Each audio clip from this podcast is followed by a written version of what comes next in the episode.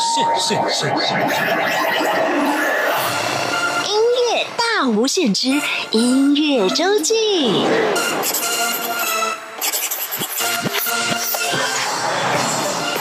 欢迎再次收听音乐大无限。每个礼拜六、礼拜天是由我精灵为您服务主持的音乐周记。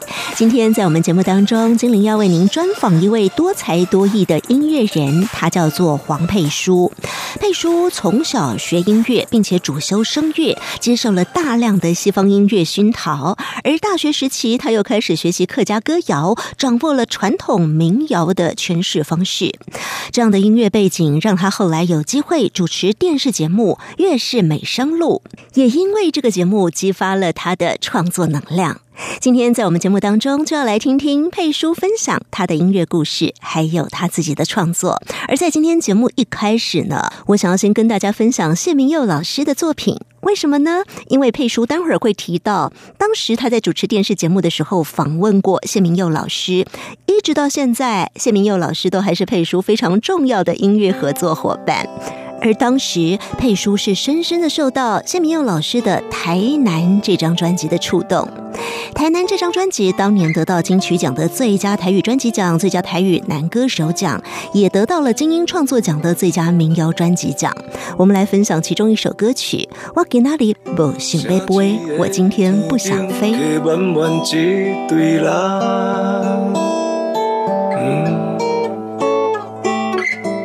酸痛的时日愈来愈重，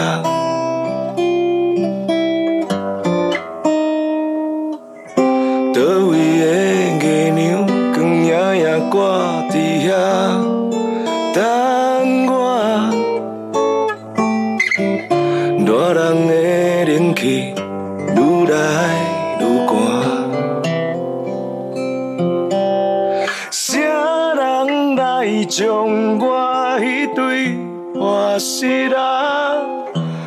一双新脚，实实在在的慢慢啊行。我今仔日无想要飞，我找无人讲一寡话。敢有一块心会当安稳的土地？今仔日无想要飞，少年的梦也剩偌济。我额头过有一蕊叫青春的花。一世人也毋捌开过。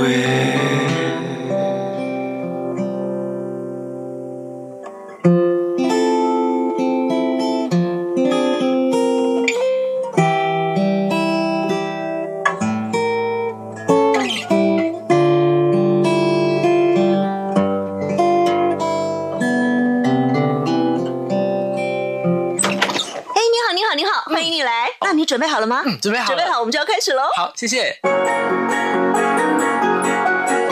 音乐人会客室。欢迎听众朋友继续收听音乐大无限。每个礼拜六、礼拜天是我精灵为大家服务主持的音乐周记。来到今天音乐人会客室单元的这一位，他是歌手，他也是创作人，他也主持电视节目，而且他还会创一些传统的曲调，本身还学声乐。来说说他参与过、得过的奖项、入围过的奖项好了，入围过金钟奖的。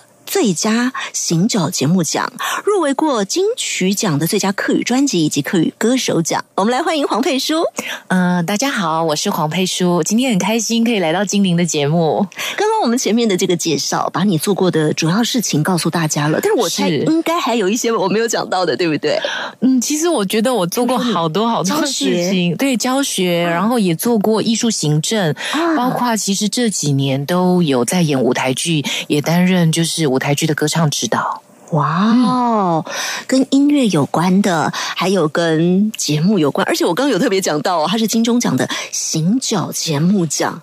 哦，对啊，所以不只是音乐啊，对，因为其实那个行脚节目这个节目，呃，乐视美声录呢，它其实呃走访了台湾许多地方，所以它像是旅游节目，把台湾的文化、艺术、音乐介绍给很多人知道。嗯，嗯再加上你自己的求学过程，刚刚有特别提到的是你学声乐，是也有很多机会是跟国外接触的。对啊，因为其实声乐我们唱的歌就是意大利文啊、德文啊、拉丁文，所以那个时候呃，就是接触到西洋的文化比较多。哇哦，好，我们这样的简单介绍一下佩书的背景啊。当然，最重要的是我们要搭配很多啊，包括你的创作。今天我们在节目当中会听到你过去的创作，是第一张专辑什么时候发的呢？在二零一四年年底，我发行了第一张创作专辑《有路弯弯》，这是一张客语专辑，全客语专辑，而且嗯。几乎都是你自己的创作，是啊。那时候我觉得自己也蛮大胆的，居然就是好像就是人家说。呃，头都已经洗了，你就是要把它洗完、洗干净。所以其实会开始创作，真的是跟主持《乐视美声录》这个行脚节目其实是相关的。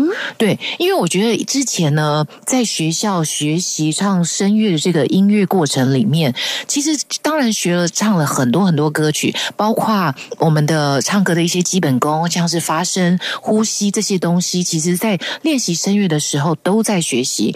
可是从来。也没有想过说呃要自己写歌然后唱歌这样，因为我要唱的歌已经好多了。啊，对，已经学不完了。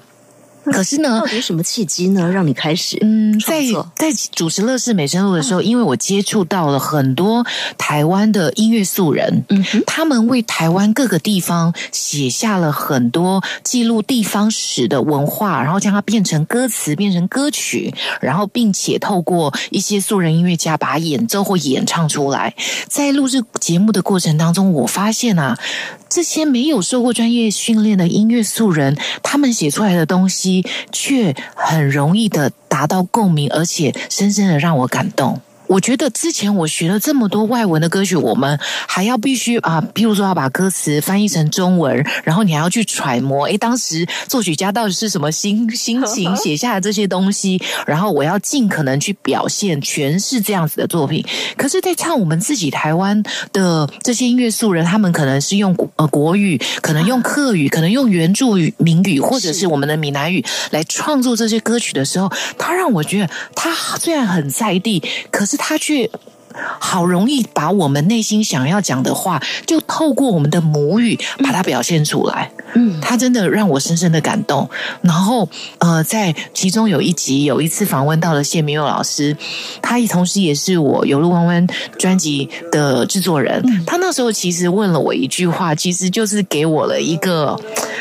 好像丢了一个题目给我，然后让我真的是思考了好久。他说：“佩叔啊，因为其实，在每一集里面，我都要跟不同的音乐人对唱他的歌哦。”对，或者是我可能演奏他唱，或是我们要一起唱之类，所以当初才会需要有一个音乐背景的主持人来主持这个节目。否则，其实行脚节目大家就吃喝玩乐，应该是那种呃玩咖应该比较会适合。可是我自己本来就不是一个很嗨的人，可是对于艺术或是音乐文化，我非常非常的有兴趣。所以那时候接下来这个节目，缪老师他时候提出了一个问题，他说：“佩叔啊，你唱歌唱了这么多年，你为什么从来没有想过要自？”自己写歌给自己唱啊，他就丢了一个这个题目给我。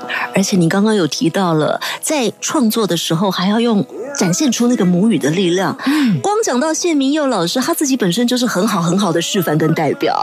对啊，我我那时候就是因为，其实我那时候可以访问到谢明佑老师，其实我也很开心。嗯，因为那那时候他其实也很忙。嗯。可是因为刚好就是节目的安排，我觉得有这样机会访问到他。我那时候听他的台南那张专辑，那时候还没有公布呃那一年的金曲奖入围，或是对都没有。可是我那时候听他那张专辑的时候，我觉得哇，这个人实在太厉害了。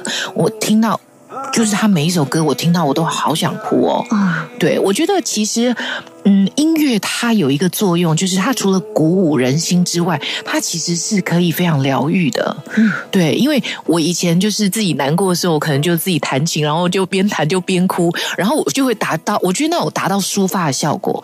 那我那时候要访问明佑老师的时候，我当然也做了很多功课之外，我听了他很多首歌，我可能也要跟他一起唱。我就觉得，你怎么可以用自己的母语，然后？写到这么深的这个意涵，然后唱的让我每一首都想哭。也因为做了这个电视节目，跟明佑老师的接触，嗯，一直到现在，你跟明佑老师都有合作。对他还是我就是呃近期专辑的一些制作团队里面的老师。对啊，我们现在就先来听这首歌曲，是出自《有路弯弯》专辑里头的第一首歌。这首就是你跟明佑老师的合作。是因为其实那时候我就跟明佑老师说：“老师，我虽然呃唱了声乐，然后我也唱了很多客家的传统歌曲，可是呢。”，如果我今天要用客语来创作，说实在的，对我来说，它是一件很难的事，诶，因为我听得懂，可是我没有办法直接用客语来书写文字。嗯，他那时候就给我一个建议，他说：“那不然你就用先用国语写，你想想什么话，从自己身边的事情先开始写，写完了之后，我们再想看看我们怎么样用客语来讲这件事情。”啊，对，所以《咖啡香的山歌》这一首歌，其实呃也在讲我，就是讲我自己客家人的身份。我会觉得我接受了西洋的音乐的洗礼，西洋的文化，可是我又唱了客家的传统歌这么多年，在这一个东西交流之下，一个会听客家话，可是客语又没有办法说这么好的一个这个中青世代这样子，那。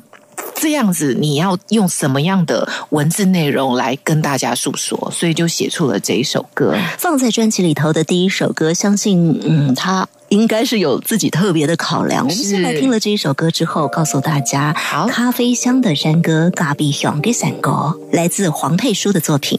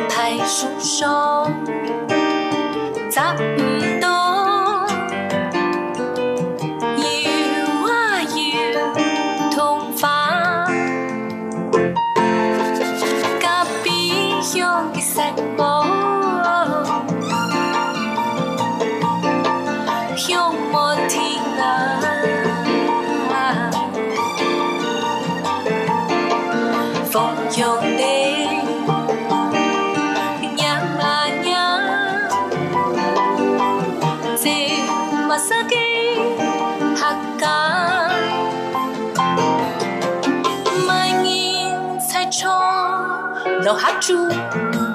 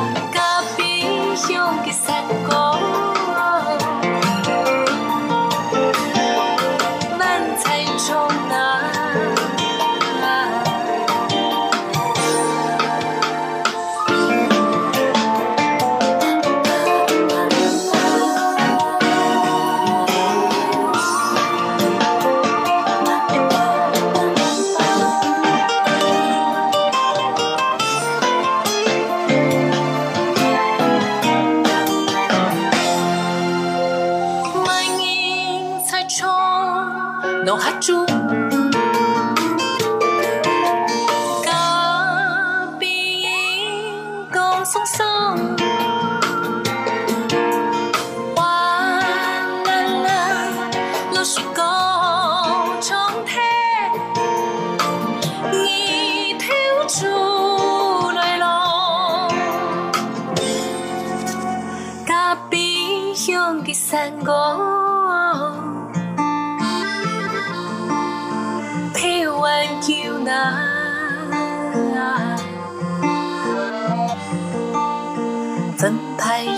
手，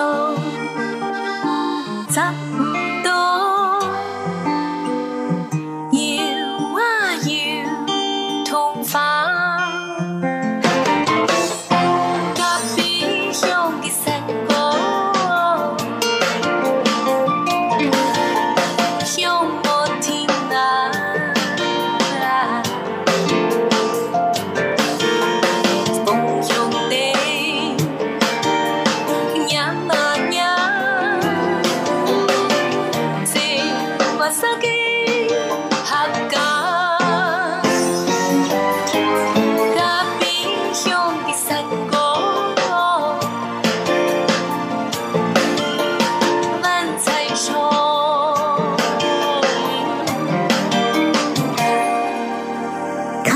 的山歌《嘎比熊给山歌》是黄佩书的演唱，这首歌曲是佩书跟米佑老师对合作的。共同的创作。对。他说咖啡香的山歌飘了那么久啊，这个凤牌书粪牌书就是我们的黑板黑树，板树。对，黑板树上摘不到油油桐桐花。这首歌到底在讲什么呀？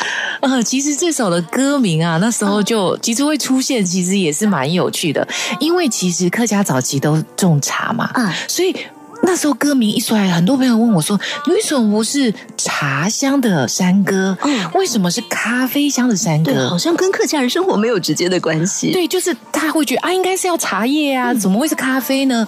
哦，这因为我就刚才就前面有说到，其实这首歌就是在讲我自己的一个客家的身份。嗯，对我觉得喝咖啡其实是现在年轻人几乎都会做的事。啊，我以前其实也不喝咖啡，可是因为我呃有拿到了呃快委会的逐梦计划，所以其实我在欧洲待了一段时间，从那个时候其实我才养成了喝咖啡的习惯去惯。哪里呢？我在荷兰跟奥地利。啊，这个逐梦计划就是把年轻人送出去。你去了荷兰跟奥地利，奥地利那个时候主要的目的是什么？那个时候，我主要是去看欧洲的艺术教育以及学习手风琴。啊，艺术教育跟手风琴，顺便每天喝咖啡。对，就是那时候就养成了 哎，这个每天早上一杯咖啡的习惯。所以我觉得，我刚才也说，因为其实真的就是受西方的这个音乐教育，可是呢，传统的东西我也琢磨了很久，所以真的就是有一个好像是一个 mix 的感觉，所以就把咖啡跟山歌摆在一起。放在一起，对然后很特别的是，你想到咖啡，你就会想到那种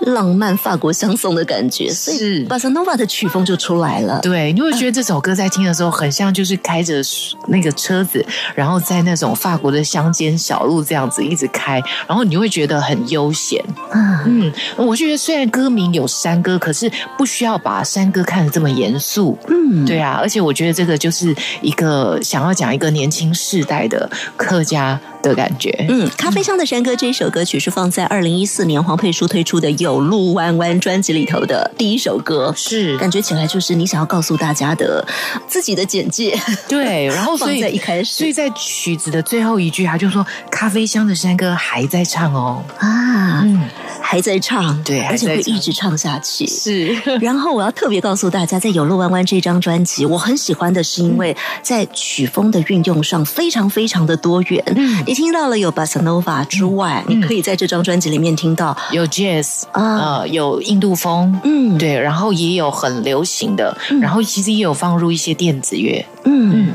还有吉普赛风，哦，对。有声乐，是。还有一些。传统曲调传，统曲调也一定在里头。是。所以呢，这些东西它不一定是用 mix 的方式，它可能会各自呈现特色。嗯但是整张专辑就很耐听。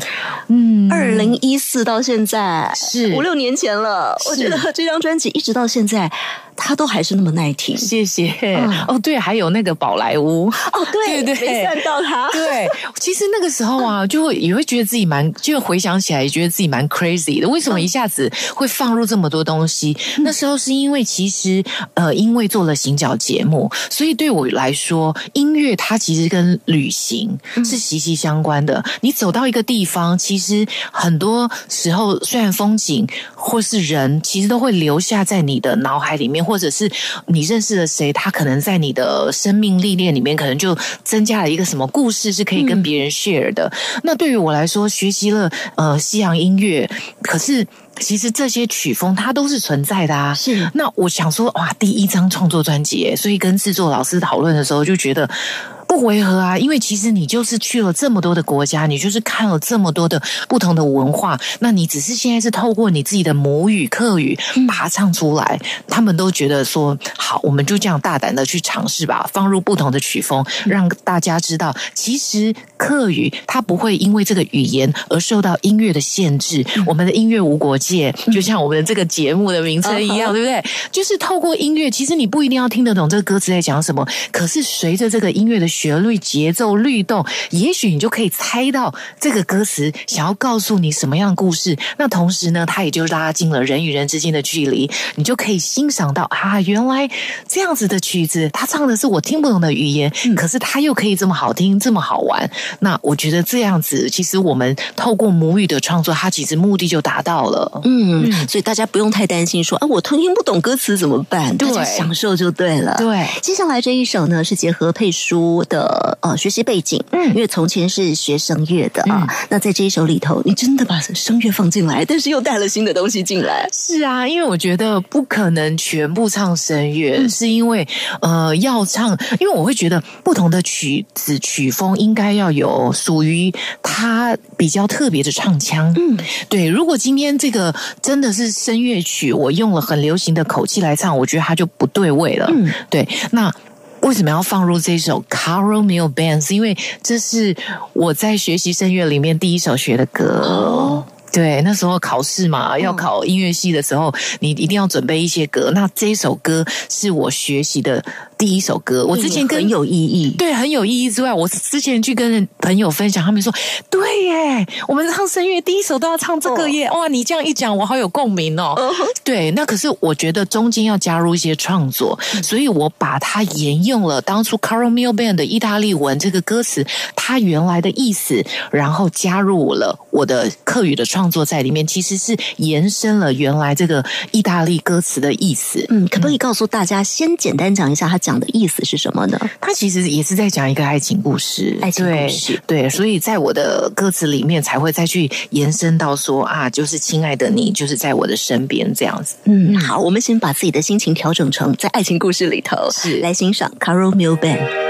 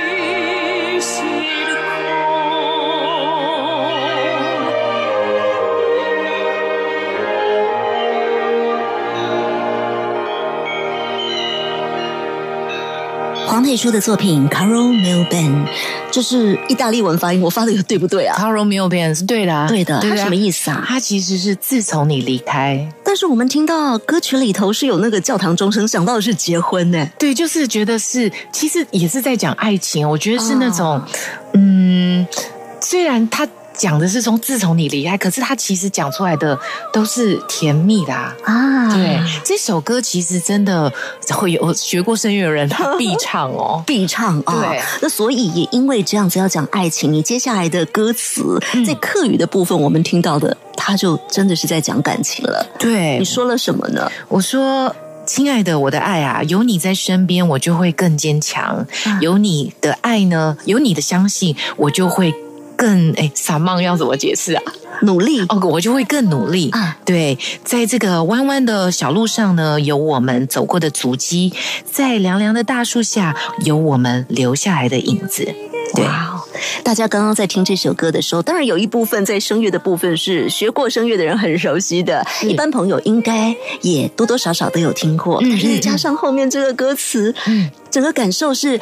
在大家习惯的旋律之外，又加上了新的感受，而这新的感受带出来的是甜的味道。是，而且就这其实在这个这首歌里面，我相信听众朋友也是可以听到两种不同的唱腔。嗯，对啊，那其实我们是在说那个唱的时候的共鸣位置啊。对，像你后来唱了一些传统的曲调，那个共鸣位置可能就更不一样了。是，可是你的创作歌曲的曲调跟声乐也是不一样的。是，这样讲起来，最起码三个不同层次了。对，就是共鸣点要放在不同的位置，嗯，唱出来的声音就不一样。有办法简单教学吗？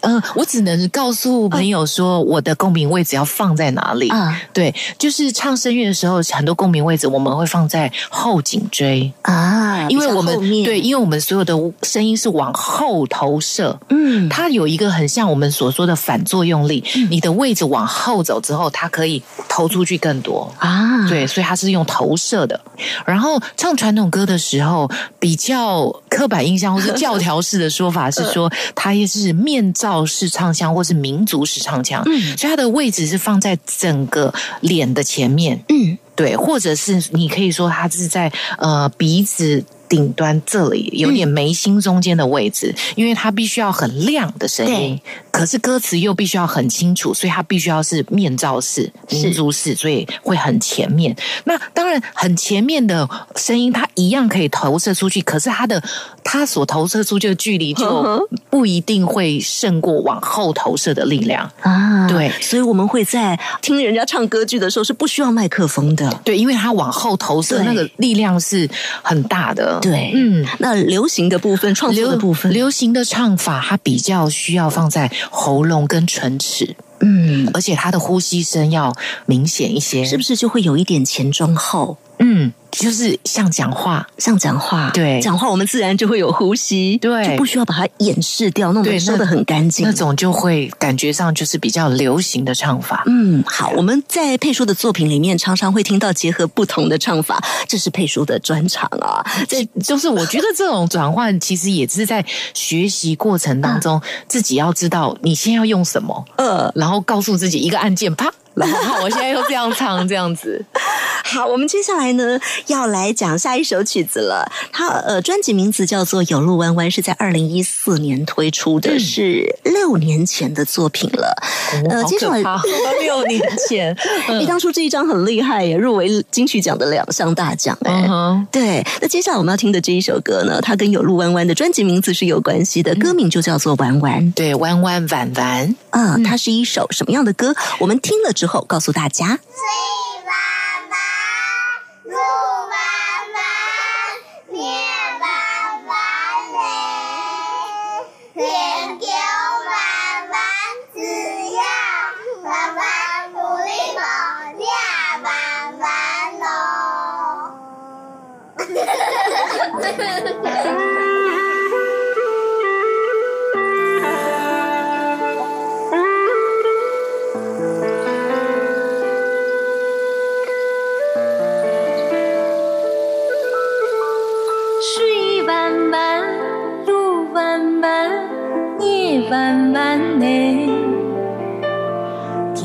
天空弯弯，只有弯弯弯，木咪摸也弯弯咯。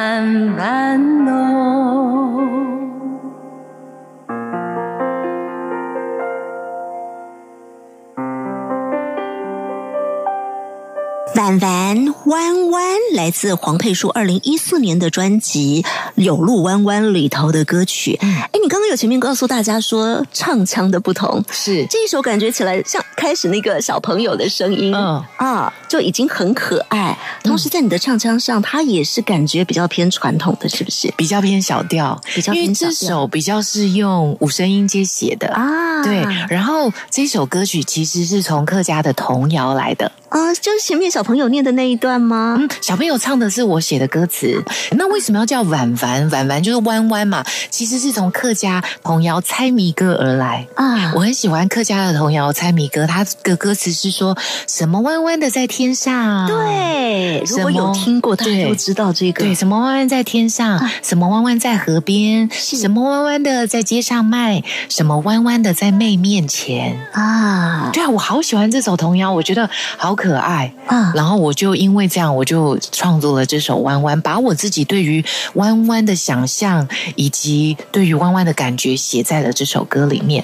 哇嗯，所以前面才会加上小朋友，因为我觉得他就是从童谣来的。哦，所以小朋友，哦，对我想起来，小朋友念的是“岁板板路板板”，对不对？对。那个是你写的，对。但是刚刚佩说念的那些哦，就是印象当中是传统山歌小调的歌词，嗯。但是你用流行的方式把它诠释出来，是你里面放了什么样的内容呢？里面啊，因为他是从客家童谣来的嘛，所以那时候真的就有一个想法说，好，我们就找一群小朋友来录，而且这个这群小朋友里面哦，还就是还有那种操铃呆的，对，所以那时候录的时候，我也是先让他们练习之后，哦，好超好玩的。现场录音的时候，你就看到一群小朋友，然后唱着这样不标准，可是就觉得就是那就是我们要的感觉。然后前面这一段是先用他们来吟唱，之后才是由我来唱出我对于我写的这个弯弯的这个想象，像是弯弯的水郡上面有水车，弯弯的山路有萤火虫，弯弯的月亮呢照着我，弯弯的彩虹有七个颜色，弯弯的枝叶象征着未来，弯弯的眉毛就是我。哇哦，弯啊弯，弯啊弯，想到妈妈她温暖的手，想到阿婆她坨坨的这个坨坨，我其实坨子也是弯弯的哦，对。对，然后呢，嗯。弯弯的人生，弯弯的回忆跟弯弯，哇，光一个弯弯可以联想到这么多的事情，是啊。想到家里的温暖，想到你看到的景色，是。啊，佩叔的创作里面很有画面感哦。光从这样的歌词的叙述，你就感觉看到一个一个的画面在呈现了。嗯，好，我们接下来呢要请大家听的这一首歌，它走上一条路，这是一个 有旋律的路，有旋律的路，嗯因为我觉得自己学习音乐其实蛮多年的，然后呃又开始唱这个客家的传统歌，然后又开始创作。对于我来说啊，音乐真的嗯，在我生命里面占的分量好重哦，所以呢，就写了这个 Melody Road，其实也是在讲说，就是一个充满旋律的一条路。嗯，好，我们先来听这首歌曲。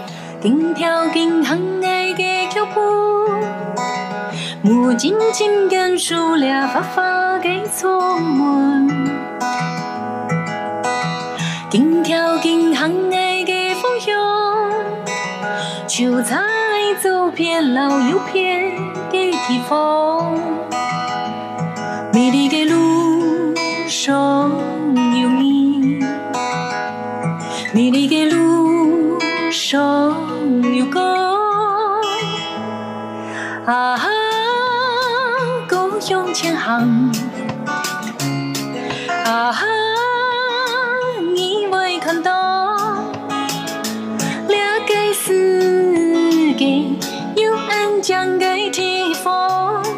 ，and you choose 愛好愛。啊，才聽愛行。啊，你會感覺，懂得朋友就在 and 嘅身邊，愛就好 melody，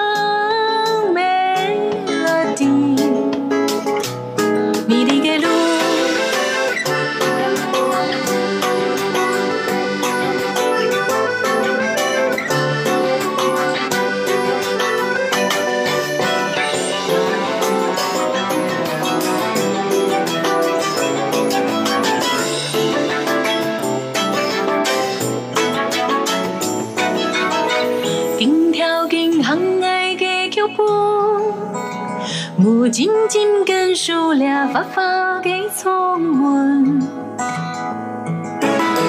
經條經行愛嘅風向，就在左邊老右邊嘅地方。美麗嘅路上有你，美麗嘅路上有歌，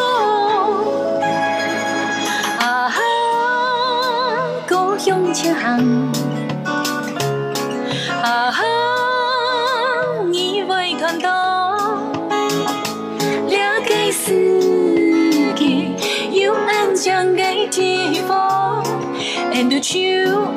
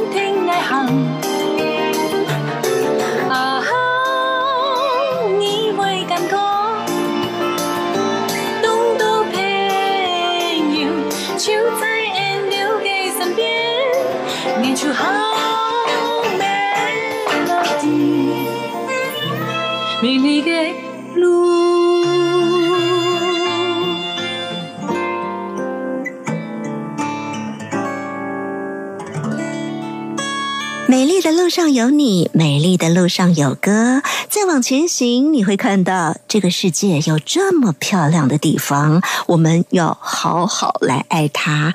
让我们一起走上这美丽的路，Melody Road。嗯，今天来到我们节目当中的音乐人会客室的来宾是黄佩书，跟大家介绍的这些歌曲，刚刚我们听到的都是来自二零一四年你的首张创作专辑。是有路弯弯，有路弯弯了、刚刚我们特别选播了这首歌，因为我们接下来要听其他的作品了。嗯为什么选播 Melody Road？嗯，我觉得音乐就是一直伴随着我，而且我觉得音乐它可以带给人快乐的心境。那这首歌其实也是谢明佑老师写的曲子。哦，对，然后我填的词，所以也是我们合作的一个作品，对啊，所以我觉得，嗯，也应该要给听众朋友来分享一下。嗯，好。佩叔在二零一四年推出的这一张《有路弯弯》入围了金曲奖的最佳客语专辑奖，还有最佳客语歌手奖，算是初试提升，是就让大家听到你的作品，而且发现里面有很。很很值得推荐的，很棒的，一直听到现在都会觉得它好顺耳，它很适合我们一直回旋、一直重复的来听，到现在都还是听得觉得很喜欢它哦。那后来佩说还有一些其他的作品，包括你出过华语的歌曲，是谢明佑老师的作品。那时候，对他那时候写了一些作品，然后他会觉得说：“哎，佩叔，你要不要唱唱看国语啊？”嗯他会觉得华语这个这一个部分，你如果。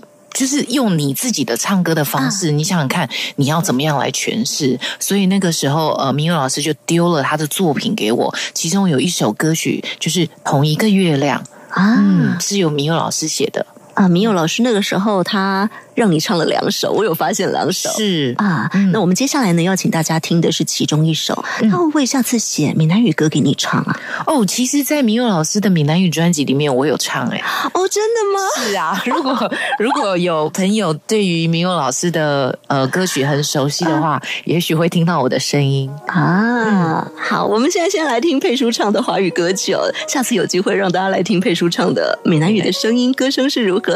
来，我们来听这首华语歌曲，叫做《同一个月亮》。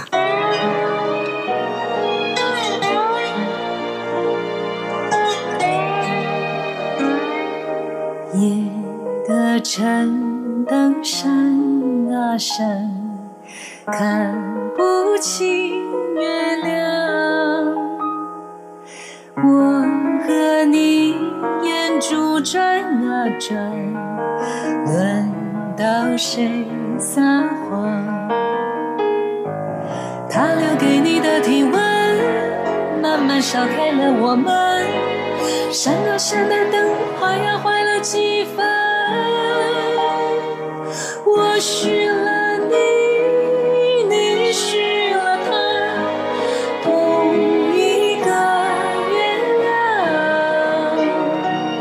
问开是否见，你再见不远。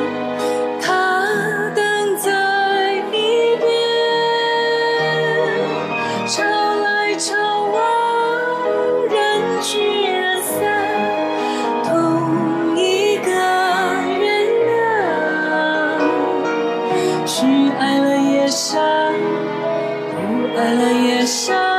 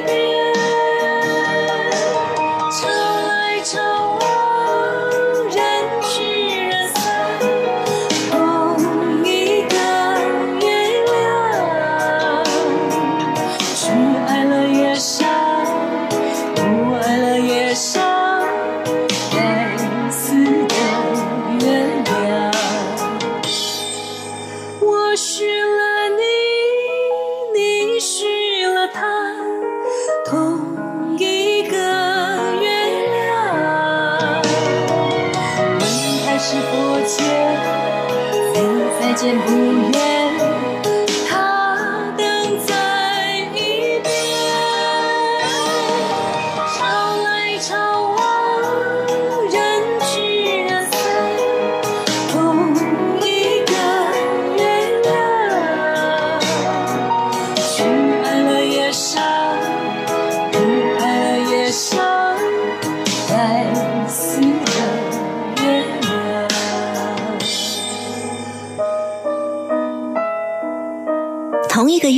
是黄佩书在二零一六年发行的单曲，嗯，听说那个时候不只是单曲啊，对对对，有两首歌，嗯，它、嗯。而且它是一个它其实是一个合集，创作合集，对，由啊不同的音乐人来诠释的。不同音乐人唱了这些歌曲，而且我们现在我们节目的听友，可能有些朋友已经听过这些歌曲对，了，有可能哦。啊、嗯。因为它发行不是只有在台湾，还有像很多的地方来发行。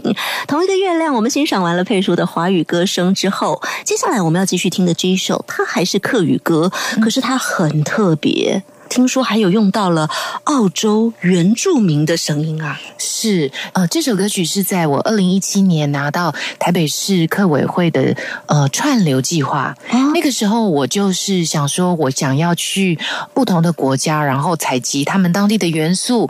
其实为什么会有这个想法？是因为那时候刚好客委会要举办那个应该是全世界的合唱比赛。嗯，他们邀请呃住在海外的华侨，然后回到台湾比赛这个客家歌。嗯。我那个时候其实是在写计划之前，我就想想说啊，我没有去过澳洲，嗯，想就是去一个不同的国家来看一下他们的文化风情之类的。结果刚好就碰到了这个比赛，我跟当当地的华侨联系，事前在联系的时候，他们就说：“哎呀，那你这样太好了，你来可以帮我们听听看，我们这个合唱团唱的怎么样？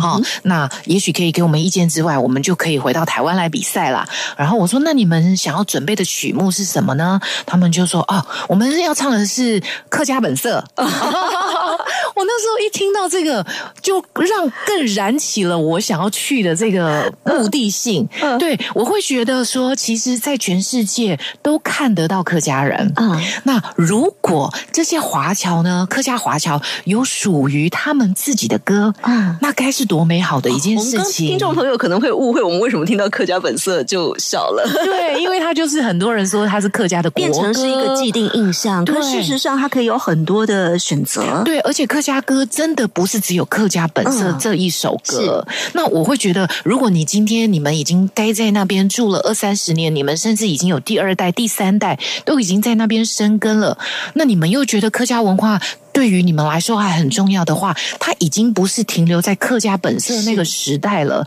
所以我会觉得，我有这个能力或者这个想法，我想要帮当地的客家华侨创作属于你们的客家歌。嗯，所以接下来的这一首歌就是你去到那边的创作的其中一首。对，你创作了几首啊？我那时候其实那个计划，我去了一个月。啊，对，那除了就是当然是要拜访很多当地的客家华侨之外呢，我也想要学那个呃澳洲他们自己原住民的乐器。啊哈，didgeridoo 就是一个长长的由尤加利树木所制成的木乐器。这个乐器其实早期女孩子是不能吹的，哦而且它其实也不容易吹。啊，它就是一根管子，它没有任何洞。为什么女孩子不能吹呢？就是好像我们原住民一样，有一些禁忌啊。哦，对对，然后他是在那时候他们有一些庆典的时候会吹的东西。那我会觉得，今天我想要创作属于当地客家华侨的作品的话，是不是应该要融入一些那些那个地方的声音？对，所以你是自己吹啊？我自己吹。哇哦！当然，我有请教那边的朋友教我，然后自己吹，然后也采集了原住民的曲调。啊，对，然后放入了我创作的歌词，嗯，而且呢，这些歌曲其中会有两首，大家在 YouTube 上面是可以找得到有影像的啊。对啊，那我们要听的是其中这一首，就是你说有放入这个很特别乐器的这一首嘛？嗯，歌名叫做《嗯斗迪》，嗯斗迪的客语翻译成中文的意思就是带着问号，不太知道啊，对不对？那我为什么会取这个曲名？是因为其实这些。呃，华侨他们移民到那边之前啊，说实在的，也不知道会发生什么事情，都是带着一个，也不是说忐忑的心，而是就是带着问号，然后举家移民到那边，他们。很多朋友跟我分享说，其实，在台湾原本他们从事什么样的行业，可是到那边就换了另外一个职业。所以我把这些其实都写在歌词里面呢。哦，那你歌词写了什么啊？我歌词里面其实他们就从他们的故事分享里面来。他们说，其实一刚开始那边英文也都不会讲，所以像鸭子听雷一样。哦，对。然后你去买菜啊，做什么事情你都要比手画脚。然后呃，像是呃，他们要开始种植不同的植物的时候。连那个蒜头。颠倒中了也都不知道，所以可能就反了，对，就没有没有收成了，对啊。可是这些就是经验而来，然后他们一刚开始也有是农耕队过去的，所以其实要从事很多劳力相关的工作，可能不是说你原本在台湾是大老板，然后你到那边还是可以做大老板，一切所有的东西都要从头开始。可是我觉得就是因为那个时候你什么都不知道，所以胆子很大，嗯，你就会很就是觉得说啊，我应该要来这边闯一番。什么样的事业？反正时间过去了，我就是拼了命在这里。就好像澳洲的那个动物啊，有袋鼠，对不对？袋鼠它是一种只会往前跳的动物。哦，把袋鼠的那个动作，它的那个个，它的特性是因为在澳洲嘛，所以也把它的特性写在了我们到海外打拼也是只能往前走。对你好像没有回头路了。对，然后就是因为不知道，所以你喜欢这里。然后那边的国花像是金合欢，我也写在了。歌词里面，它在晚上的时候会散发出这样子的香味。就算是心里想要回家，你还是要往前走。那到现在呢，他们已经移民了二三十年，甚至第二代、第三代了。可是呢，现在已经不是所有的东西都是问号。我们住在这里。哦，把我们的华侨到海外去打拼，刚开始的那个辛苦、那个困难，但是我们要一一克服，最后我们落地生根。是哇，这首叫做《嗯斗迪》，是黄佩书在二零一七年的时候创作的作品，而且还运用了当地的澳洲的传统乐器，对，跟原住民的他们曲调的素材。OK，我们一起来欣赏这首歌曲。同时，今天我们要感谢佩书来到节目当中跟大家的分享，谢谢佩书，谢谢。哒哒哒哒哒滴，哒哒哒哒哒滴，滴滴滴，滴滴滴。寒菜唔多滴，酒菜多也味，落脚双肩，强须打拼。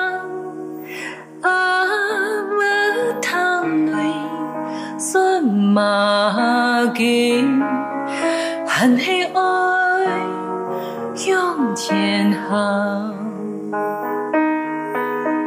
咸菜到底就下天嘅心，开自山呀，从头开始。条中算马经，含起爱向前行。